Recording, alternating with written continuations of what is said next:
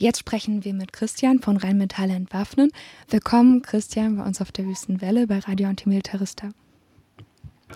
Hallo, vielen Dank dafür. Ähm, kannst du uns kurz was zu Rheinmetall Entwaffnen erzählen und äh, zu dem Bündnis, ähm, das in die Zusammenarbeit äh, involviert war und vor Ort sein wird am Freitag? Äh, ja, also wir, das Bündnis Rheinmetall Entwaffnen, existieren seit 2018 und haben uns äh, im Zuge der äh, völkerrechtswidrigen Invasion in Nord- und Ostsyrien gegründet, also von dem türkischen Militär dort die Invasion und äh, sind ein bundesweites Bündnis und haben verschiedene Motivationen. Also es kommen Leute eher aus dem ökologischen äh, Hintergrund, aus dem antirassistischen Hintergrund, äh, aber auch aus dem internationalistischen Hintergrund.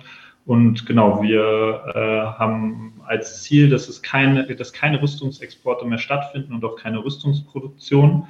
Ähm, und genau, machen da seit einigen Jahren äh, Aktionen zu und äh, stellen uns gegen jede Kriegs, gegen alle Kriegsprofiteure und sagen auch ganz klar, Krieg beginnt hier und hier wollen wir ihn auch beenden.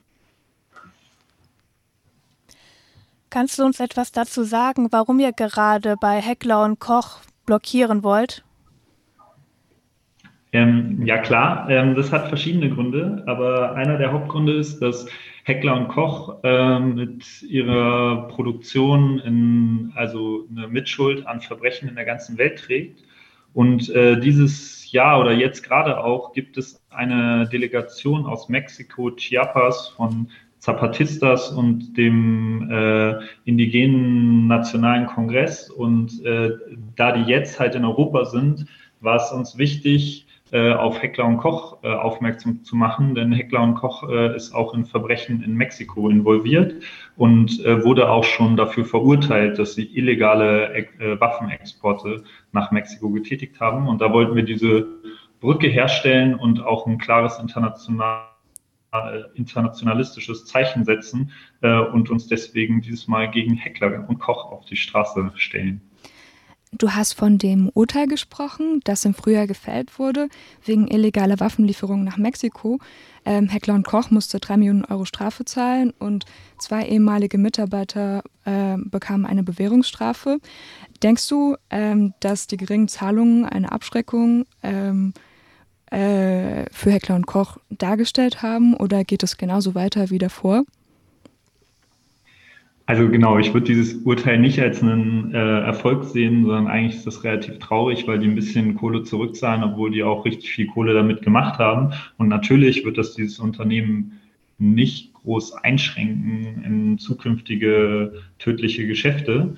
Aber wir finden es wichtig als ein Zeichen, also dass sogar Gerichte mal bestätigen, dass äh, die Praktiken von unter anderem Heckler und Koch illegal sind. Aber natürlich ist es im Vergleich zu dem, was die anrichten, äh, ja, als Witz kann man fast gar nicht sagen, aber es halt steht überhaupt nicht im Verhältnis dazu. Ähm, genau. Habt ihr Informationen darüber, wohin Heckler und Koch derzeit liefert? Ähm, wohin derzeit geliefert wird, ähm, kann ich jetzt gerade nicht so klar sagen, aber ich weiß, dass Heckler und Kochwaffen schon äh, jetzt überall in der Welt vertreten sind. Also wenn man sich mal anguckt, wo zum Beispiel die, äh, ich nenne es Exportschlager von Heckler und Koch ähm, ähm sind, also zum Beispiel das G3 oder das G36, dann äh, habe ich kaum einen Konflikt der Welt gefunden, wo sie nicht vertreten sind. Beziehungsweise ich habe keinen gefunden. Immer wenn ich danach gesucht habe, habe ich auch äh, Waffen von Heckler und Koch gesehen. Also egal ob äh, in Indonesien gegen die Bevölkerung in Westpapua, ähm, in Kurdistan, in Mexiko, in, in, auf, in afrikanischen Ländern wo auch immer. Also überall sind Waffen von Heckler und Koch und deswegen gehe ich auch davon aus, dass genau diese Lieferungen von Waffen die ganze Zeit auch weitergehen. Was genau erhofft ihr euch für die Blockade am Freitag und konntet ihr bei vergangenen Aktionen eure erhofften Ziele erreichen? Genau, also wir wollen auf jeden Fall den äh, Betrieb am Freitag von Heckler und Koch lahmlegen und äh, sind auch erstmal guter Dinge, dass wir das äh, hinkriegen. Und klar wollen wir aber auch einen öffentlichen Druck ähm, erzeugen, nämlich dass halt diese äh, dreckigen Geschäfte nicht in, in der Stille irgendwie weiter passieren, sondern dass allen Leuten klar ist, dass das passiert und äh, dass sie, dass das auch eine bewusste Entscheidung ist. Und ähm, davon gehen, also auch jetzt natürlich schon durch eine Aufmerksamkeit, die wir erzeugen, kommen wir dem ein Stück näher und ähm, genau wissen auch, dass es leider, auch selbst wenn wir den, den Betrieb für einen Tag lahmlegen, es halt nur ein Tropfen auf dem heißen Stein sein wird erstmal, aber finden es trotzdem ein wichtiges Symbol und äh, auch äh, sehen das als Schritt in einem langen Prozess, diese Rüstungsindustrie hier in der BRD anzugreifen. Und auch in den vergangenen Aktionen, die wir schon in den letzten Jahren gemacht haben, haben wir doch das ein oder andere Mal das schon deutlich mehr gestört, aber zum Teil auch einfach schon so gestört, dass die Betriebe halt vorher wussten, dass wir kommen und dementsprechend eher mal einen Tag ihre Produktion runtergefahren haben. Ähm, so oder so gehen wir erstmal optimistisch in die Aktion am Freitag. Du hattest schon gesagt, die Aktion kann nur ein Tropfen auf dem heißen Stein sein und für längere Zeit bräuchte man noch auch, also kann es nicht dabei bleiben. Welche Rolle siehst du da die, die Arbeiter vor Ort einnehmen oder die Arbeiter in den Werken? Gibt es da Beispiele dafür, dass die sich mit solchen Kämpfen solidarisiert haben oder ähm, gibt es überhaupt Versuche von euch als Rheinmetall entwaffen mit den Arbeitern an den Werken Kontakt aufzunehmen? Es gab tatsächlich ähm, vor einigen Tagen, war das gestern, äh, also äh, in dieser Woche äh, wurden schon Flyer am Werk verteilt, die ganz klar auch die äh, ArbeiterInnen äh, vor Ort angesprochen hat, wo gesagt wurde, unser Ziel sind nicht, ist nicht die Belegschaft, sondern sind die, ist der Konzern an sich und die Chefetage. Und äh, das wollen wir auch ganz klar machen, dass die nicht unser Ziel sind. Äh, unser Ziel ist es, dass Konzerne wie äh, Heckler und Koch äh, in Prozess von einer Konversion treten. Das heißt, dass sie andere äh, Produkte herstellen. Die Pandemie hat gezeigt, dass äh, zum Beispiel medizinisches Equipment auf jeden Fall überall auf der Welt vonnöten ist. Es gibt sinnvolle Sachen, die Leben retten und nicht Leben auslöschen ähm, wo Leute arbeiten können. Und genau das äh, formulieren wir auch ganz klar an die Belegschaft. Aber äh, ja, wie das dann an dem Freitag diese Kommunikation laufen wird, das wird sich zeigen, weil oft die Belegschaft sich auch sehr angegriffen fühlt und leider auch, das sieht man in so Dokumentationen über den über Heckler und Koch in Oberndorf auch sich sehr, sehr mit dem Konzern identifiziert und auch diesen in Schutz nimmt.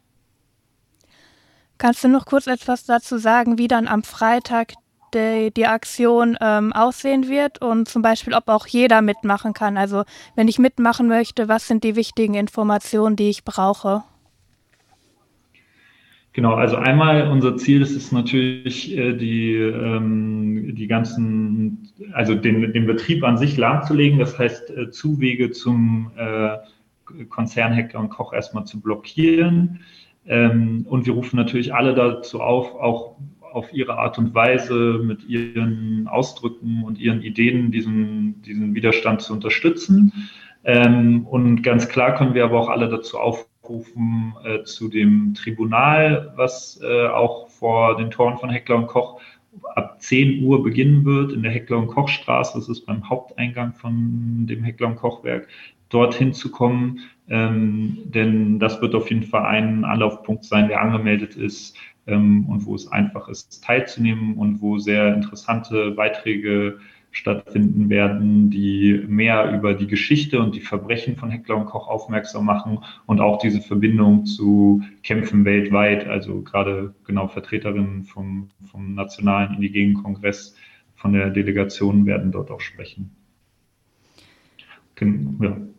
Ähm, wir wünschen der Aktion viel Erfolg, äh, kommt zahlreich und äh, danke dir, Christian, für das Interview. Vielleicht sehen wir uns am Freitag.